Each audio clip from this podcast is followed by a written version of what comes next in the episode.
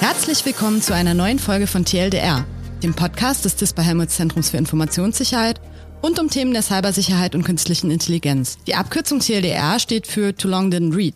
Denn wir wollen euch das Lesen komplizierter Forschungspaper ersparen, indem wir mit unseren Forschenden direkt über ihre Arbeit und über deren Ergebnisse sprechen. Mein Name ist Annabel Theobald aus der Kommunikationsabteilung des CISPA und mein heutiger Gast ist Dr. Adrian Dabrowski. Er ist Experte auf dem Gebiet der Mobilfunkforschung und arbeitet am CISPA in der Gruppe von Dr. Katharina Krompholz. Heute spreche ich mit Adrian über den sogenannten Mobile Atlas. Das ist eine Art Testinfrastruktur für Mobilfunkforschende in ganz Europa, die Adrian zusammen mit Gabriel Gegenhuber von der Uni in Wien und Forschungskollegen von SBA Research in Wien entwickelt hat. Hallo Adrian. Hallo. Adrian, Du bist Österreicher und du bist jetzt seit einem Jahr hier. Wie gefällt es dir in Saarbrücken? Dankeschön. Kann mich nicht beklagen. Ähm, bisschen weniger Berge als bei uns. Oh, das ist sehr, sehr, sehr schade. Bist du so ein Bergwanderer? Aber ich mag es hin und wieder. Okay, also jetzt kein Passionierter, jeden Sonntag die Berge Nein, hoch und runter. Okay. Ich fahre manchmal ganz gern mit meinem Bruder, mit meinem Papa in die Berge. Also ich liebe die auch. Hm, du warst eine ganze Zeit lang vorher aber auch gar nicht mehr in Österreich, sondern in Kalifornien, im sonnigen Kalifornien. Wie war das dort?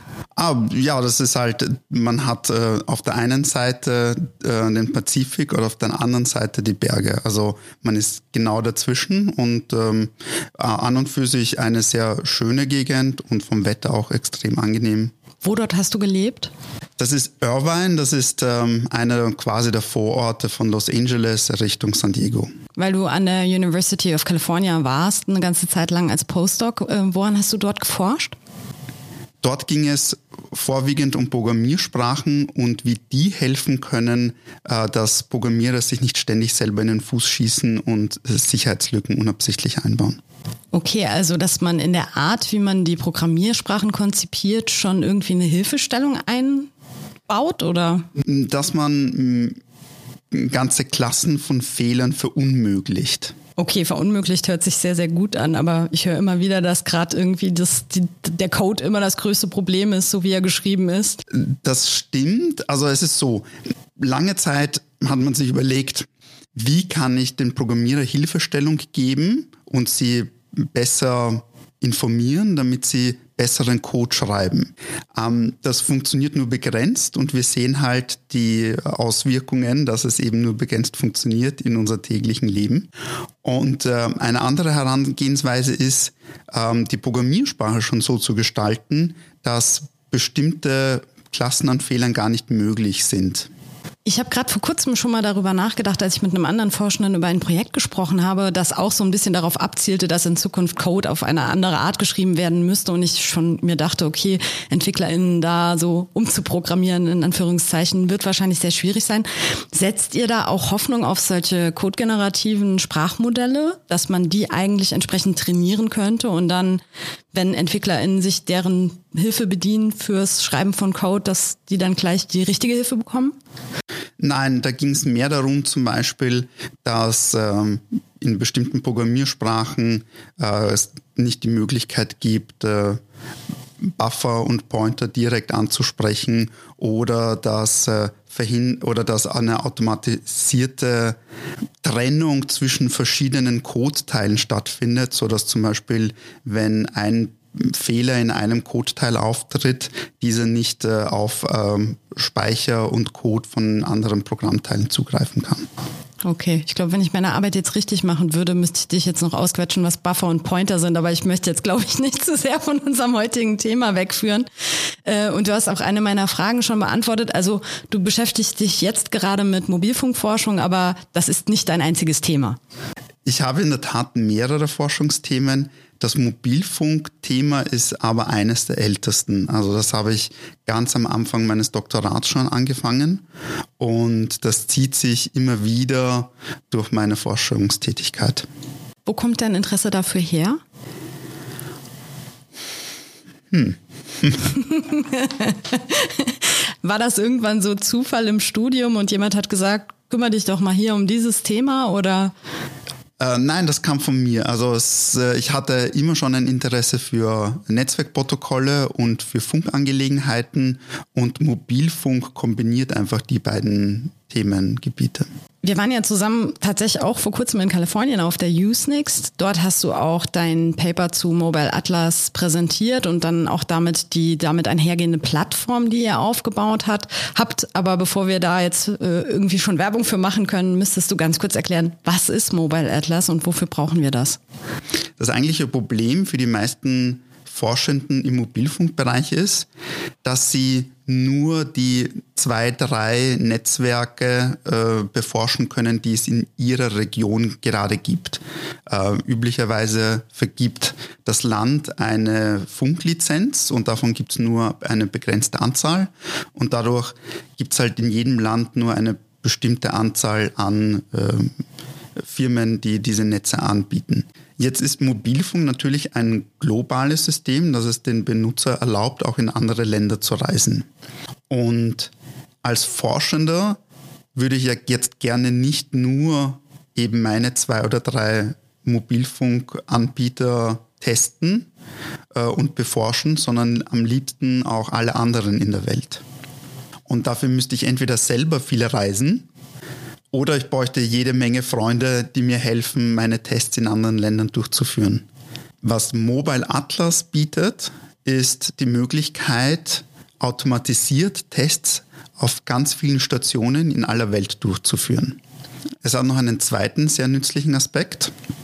Wenn man mit einer fremden Mobilfunkkarte in ein Land reist, äh, kommt etwas zustande, das gemeinhin als Roaming bezeichnet wird. Das bedeutet, mein Gastnetzwerk und mein Heimatnetzwerk arbeiten zusammen, um so zu tun, als wären sie ein Netzwerkanbieter, der ein konsistentes Service weltweit anbietet. Aber hinter den Kulissen ist jedes dieser Netzwerke eine komplett andere Hardware von einem anderen Hersteller und komplett anders konfiguriert.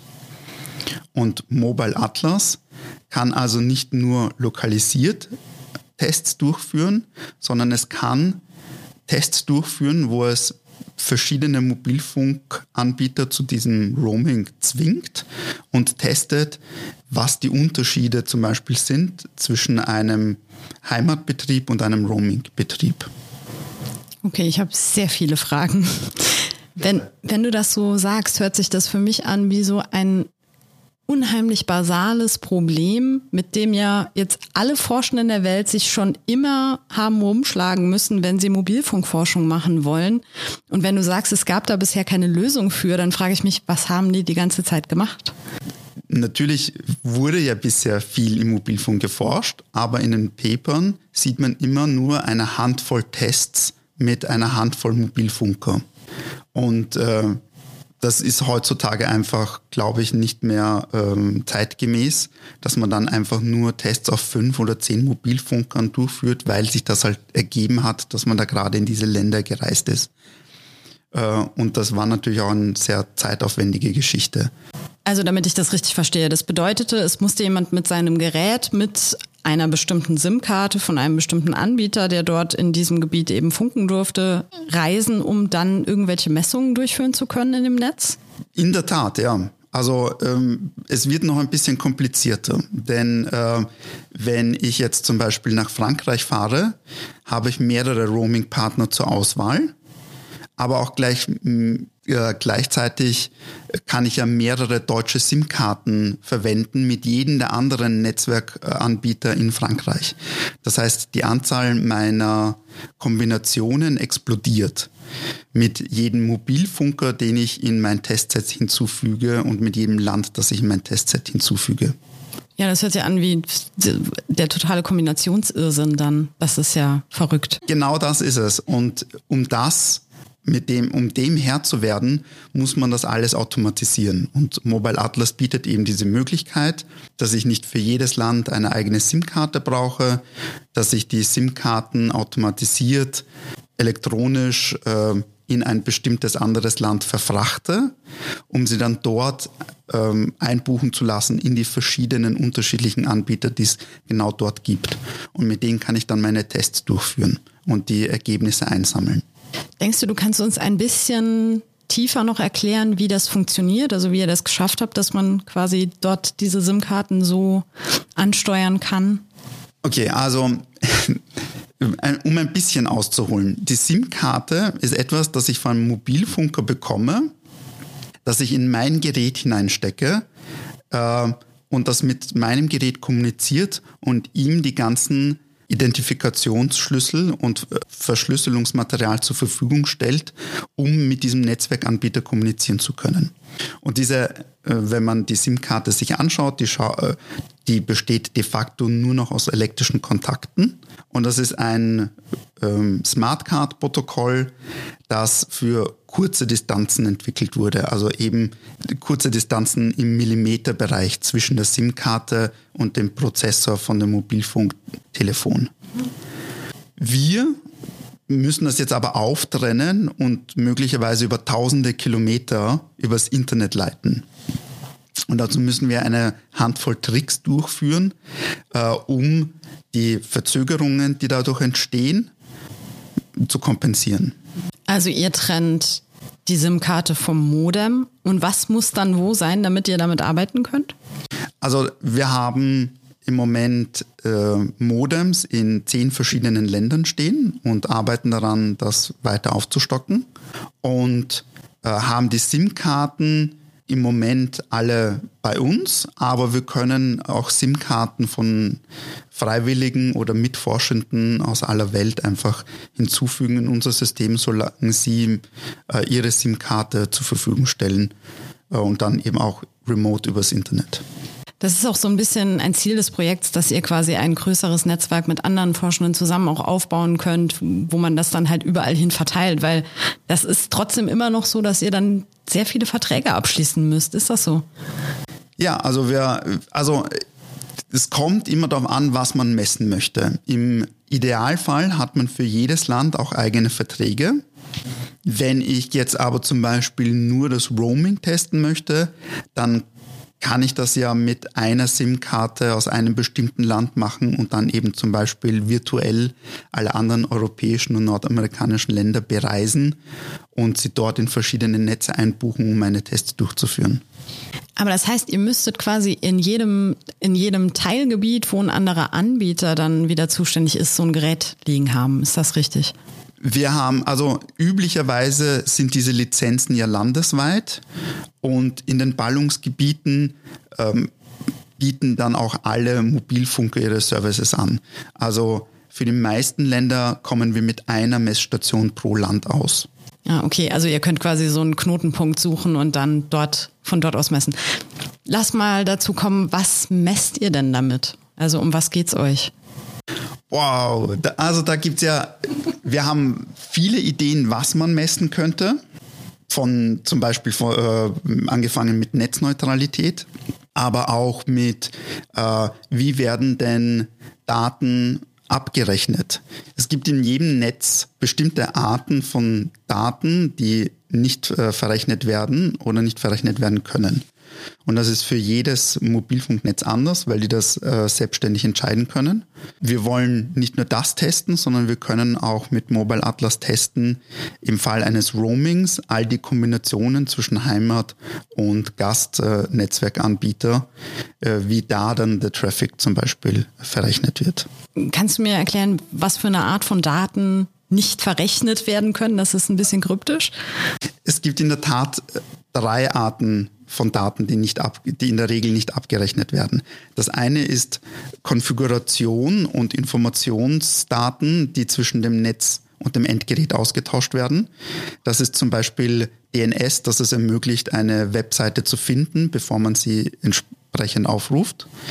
Das zweite ist, sind Services wie die eigene Webseite des Mobilfunkanbieters, denn man möchte auch, wenn man alle Daten aufgebraucht hat, trotzdem die Möglichkeit haben, sich zum Beispiel seinen Kontoauszug anzuschauen äh, oder neue Daten aufzuladen. Dann muss man aber äh, auch all die ähm, Kreditkartenanbieter auch mit reinnehmen in die nicht abgerechneten Services. Und die dritte Art von Services sind, wenn man bestimmte Zusatzpakete zu seinem Mobilfunkvertrag mitgekauft hat, wie dass man zum Beispiel gratis Instant Messaging hat oder gratis YouTube oder Streaming. Wir wollen das machen, weil es A interessant ist und B es potenziell Sicherheitslücken bietet, weil man dadurch gratis Traffic bekommt. Das hört sich für mich so an, als wäre das ein Thema, das äh, durchaus auch für die AnbieterInnen interessant ist oder auch für die VerbraucherInnen, weil das ist ja so ein, da, davon sind wir ja alle direkt betroffen. Äh, könnte Mobile Atlas auch irgendwie weiter ausgedehnt werden? Ich glaube in der Tat, dass äh, Mobilfunker ein Interesse daran haben könnten, es zur Qualitätskontrolle zu verwenden. Denn im Moment müssen sie sich größtenteils darauf verlassen, dass ihr Roaming-Partner am anderen Ende der Welt äh, ihre eigenen Kunden dementsprechend fair behandelt, beziehungsweise dass die Konfiguration äh, aus Kombination aus verschiedenen Daten, Services und äh, SMS und äh, Voice äh, richtig funktionieren. Und wir haben in der Tat zum Beispiel Beispiele gefunden, wo das zwischen europäischen und amerikanischen Mobilfunkanbietern nicht äh, gut funktioniert. Ich habe gelesen in der Recherche, dass eigentlich die EU verspricht, dass man in jedem EU-Land wie zu Hause quasi behandelt wird. Also es gibt dieses Roam Like at Home Prinzip, das irgendwie genau das garantieren soll, dass ich also, wenn ich reise, keine höheren Kosten habe, dass ich dieselben Dienste zur Verfügung habe. Können die das eigentlich so versprechen? es kommt immer darauf an, welche Aspekte. Und äh, anekdotisch gibt's ja äh, ähm, Berichte darüber, dass die ähm, EU-Roamer äh, in manchen Netzen schlechter behandelt werden und weniger Bandbreite haben. Äh, auch wenn sie jetzt nicht mehr Kosten haben. Und ähm, die EU hat jetzt da versucht, äh, ähm, Klarstellung zu bieten, aber zum Beispiel äh, Mobile Atlas bietet die Möglichkeit, so etwas dann auch zu messen. Wir haben eine Webseite, die heißt äh, mobileatlas.eu. Ähm, wir beginnen gerade damit, das System für andere Forschende zu öffnen. Äh, und wenn jemand an uns herantritt mit einer interessanten Forschungsfrage, können wir versuchen, eben äh, das zu implementieren und würden dann gern Schritt für Schritt das Weiterforschenden ermöglichen äh, zu nutzen. Es wird wohl kein Service sein, das äh, für jedermann zu nutzen ist, weil äh, da die A, die Kapazitäten begrenzt sind und äh, B, weil ähm, ja, wir ein bisschen moderieren müssen, was mit unseren SIM-Karten dann jetzt auch passiert. Weil tatsächlich Kosten produziert werden könnten, die dann ihr tragen müsstet. Ist das so? Genau, also idealerweise sind das alles Tests, die keine zusätzlichen Kosten verursachen. Ähm, wenn wir jetzt Kooperationen haben mit anderen äh, Forschenden, äh, dann äh, hoffen wir natürlich auch, dass sie die Möglichkeit haben, zum Beispiel neue Stationen oder SIM-Karten aus anderen Ländern beizusteuern. Als ihr getestet habt, ob Mobile Atlas auch tatsächlich funktioniert, habt ihr da Sicherheitslücken gefunden? Also die eine, über die eine habe ich ja jetzt schon gesprochen, über die Art und Weise, wie Traffic verrechnet wird. Aber ist das eine Sicherheitslücke? Also so für mich äh, aus meinem rudimentären Verständnis hört sich das mehr an wie so ein tatsächlich so ein Problem für die AnbieterInnen, für die VerbraucherInnen, aber jetzt gar nicht so sehr so ein Sicherheitsding. Genau, also es ist natürlich ein Problem für die Anbieter, denen mögliche Kosten entstehen, beziehungsweise Verlust an, an äh, Einnahmen. Ein anderes Beispiel aus unserer Arbeit, das wir herausgefunden haben, ist, dass es möglich ist, beim Roaming festzustellen, wo sich äh, eine bestimmte Gegenstelle oder Person befindet, in welchem Land. Denn eigentlich sollte ja Roaming komplett transparent sein. Aber eben weil die Netze so unterschiedlich technischer und softwaremäßiger Natur sind, kommt es zu kleinen Unterschieden, Artefakten, die wir herausmessen können. Ein anschauliches Beispiel ist, dass wenn ich eine andere Person anrufe, der Warteton, bis die Person abhebt, vom Zielnetz generiert wird. Stellt sich heraus, es gibt nicht nur Unterschiede zwischen Europa und Amerika, die man sehr offensichtlich heraushören kann, sondern es gibt auch Unterschiede zwischen den europäischen Anbietern. Das bedeutet, ähm, dass die Frequenz ein bisschen unterschiedlich ist von diesem Warteton, dass die äh, äh, Nebenfrequenzen unterschiedlich gelagert sind, dass die Zeiten äh, zwischen den Ton und den Pausen äh, anders sind äh, und dass die Signalstärke unterschiedlich ist. Äh, und man kann dadurch sehr mit quasi einem einzigen Anruf fest äh, und kurz warten, die andere Person muss nicht einmal abheben, feststellen, bei welchem Netzanbieter diese Person gerade eingeloggt ist und äh, dadurch eben feststellen, in welchem Land eine Person sich gerade aufhält. Ich würde jetzt die steile These wagen, dass es heute sehr viel leichter herauszufinden ist, indem man einfach die Social-Media-Kanäle der Menschen ansteuert, wenn man das wissen will. Aber es ist natürlich immer ein Problem, wenn solche Informationen an irgendeiner Stelle geleakt werden können. Und wahrscheinlich ist das dann immer auch nur Teil eines größeren Problems.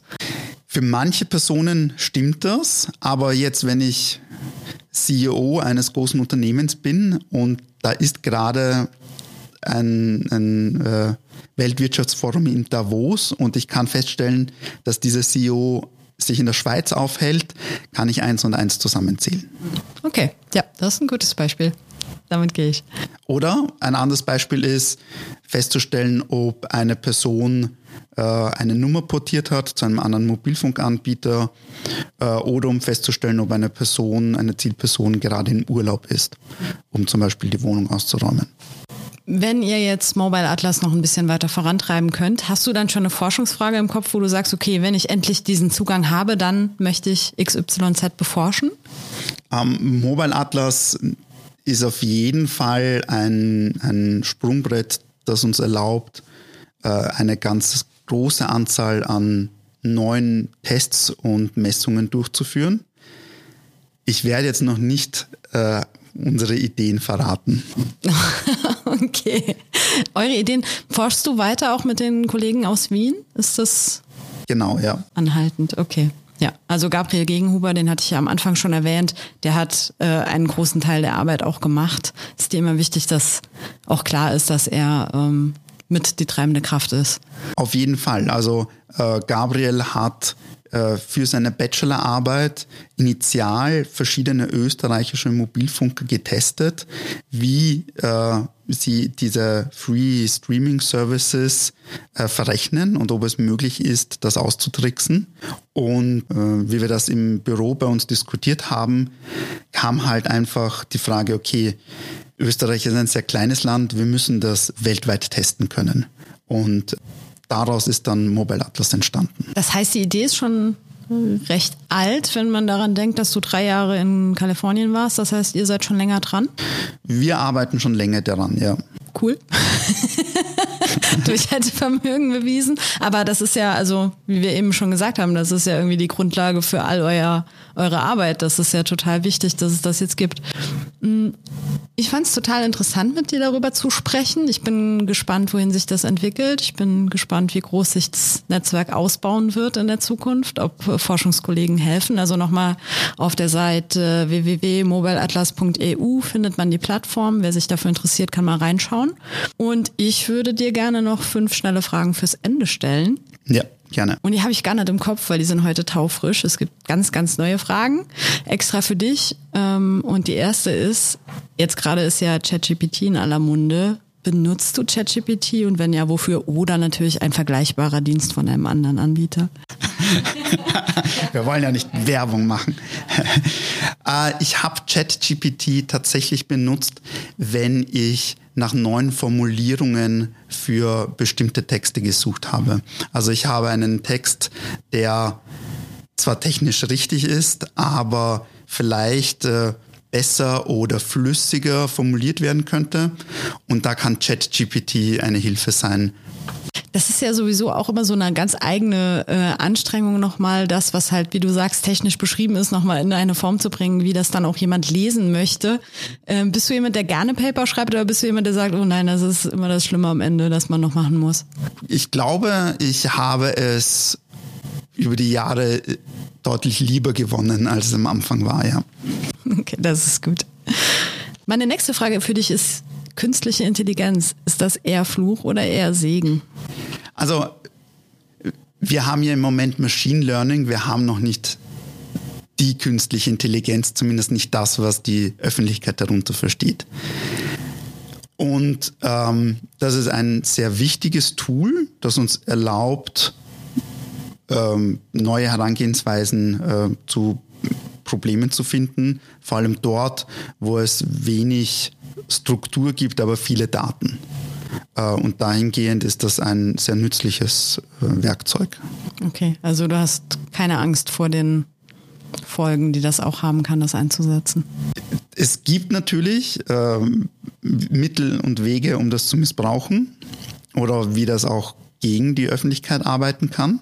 Ähm, das ist etwas, das ähm, dringend beforscht werden muss und wo man sich äh, Gedanken drüber machen muss, wie man das äh, entsprechend kanalisiert. Ich würde es jetzt nicht grundsätzlich als äh, gut oder böse klassifizieren. Ja, es wird beforscht, auch von deinen KollegInnen hier am CISPA. Gott sei Dank. ähm, ich habe noch eine Frage die, glaube ich, für euch Forschende, die näher an allem dran sind, ziemlich dumm wirkt. Aber ich glaube, die viele Menschen, die so ein bisschen weiter außerhalb stehen, total interessiert. Warst du schon mal im Dark Web? Und wenn ja, was hast du da gemacht?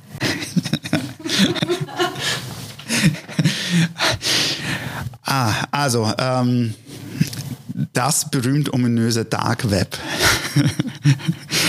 Wenn damit gemeint ist, habe ich schon mal, mal Tor Onion Services verwendet? Ja, klar. Ein Beispiel war, dass ähm, es hin und wieder Leaks gibt zum Thema Mobilfunk und äh, ähm, was Hersteller machen, beziehungsweise zu verschiedenen Netzwerkprotokollen. Und da findet man immer wieder Daten auch im Anführungszeichen Dark Web. Wie kann man dann für sich verifizieren, ob das jetzt haltbares Material ist oder nicht? Da, äh, also ein konkretes Beispiel, da gab es mal jemanden, der hat äh, sogenannte SS7-Services angeboten. Das sind, SS7 ist das Protokoll, das zwischen den Netzwerkanbietern gesprochen wird. Äh, wir haben uns damals entschieden, dass das äh, nicht seriös ausschaut und dass wir da kein Geld investieren werden, um das zu Forschungszwecken zu verwenden. Okay, aber das heißt, Forschende gehen schon mal dahin und schauen, ob sie was abgreifen können an interessanten Daten. Das ist ja. Naja, es kommt immer darauf an. Also es gibt ja, es gibt ja äh, Forschende, die beschäftigen sich zum Beispiel mit Passwörtern, wie die entstehen, was die Leute als Passwörter verwenden und, und so weiter oder wie das, äh, wie das die Untergrundökonomie funktioniert äh, mit gestohlenen Daten. Die müssen natürlich auch äh, dort hineinschauen. Gibt es ein Forschungsproblem, das du unbedingt noch in deiner aktiven Zeit als Forschender lösen möchtest? Ah. Aber man darf euch immer die Ideen vorab nicht klauen. Okay, dann äh, machen wir es ganz kryptisch. Gibt es ein Forschungsproblem, das du irgendwann gelöst sehen möchtest? Ganz groß. Ich glaube, wir müssen uns davon verabschieden, dass wir jemals 100% sicheren Code schreiben werden. Und dann kann man sich überlegen, wie kann ich zum Beispiel meine Systeme so entwickeln und entwerfen, dass sie damit umgehen können, dass sie eben nicht sicher sein können. Also dass es zum Beispiel eine gewisse Resilienz zwischen verschiedenen Netzwerkkomponenten oder Softwarekomponenten gibt, so dass wenn also irgendwo eine Sicherheitslücke entdeckt wird, dass diese nicht ausgenutzt werden kann, um andere Softwarekomponenten oder äh, Systeme dieses äh, Rechners äh, zu kompromittieren. Hast du noch jetzt ganz fürs Ende irgendein IT-Sicherheits-Lifehack für unsere Hörenden? Irgendwas, wo du sagst, bitte mach das? Also das ist irgendwie so ein, so ein Game Changer oder zumindest ein kleines Stück mehr Sicherheit? Two-Factor Authentication? Die ist Standard mittlerweile, oder? Bei immer mehr Services ja. Ich glaube, das ist ein sehr wichtiger Punkt, äh, wenn man Services nutzt, ähm, die das anbieten, aber wo man das noch nicht aktiviert hat, sollte man das unbedingt tun. Okay. Adrian, vielen Dank fürs Gespräch. Es war sehr interessant mit dir und ich hoffe, ich sehe dich hier mal wieder. Danke sehr.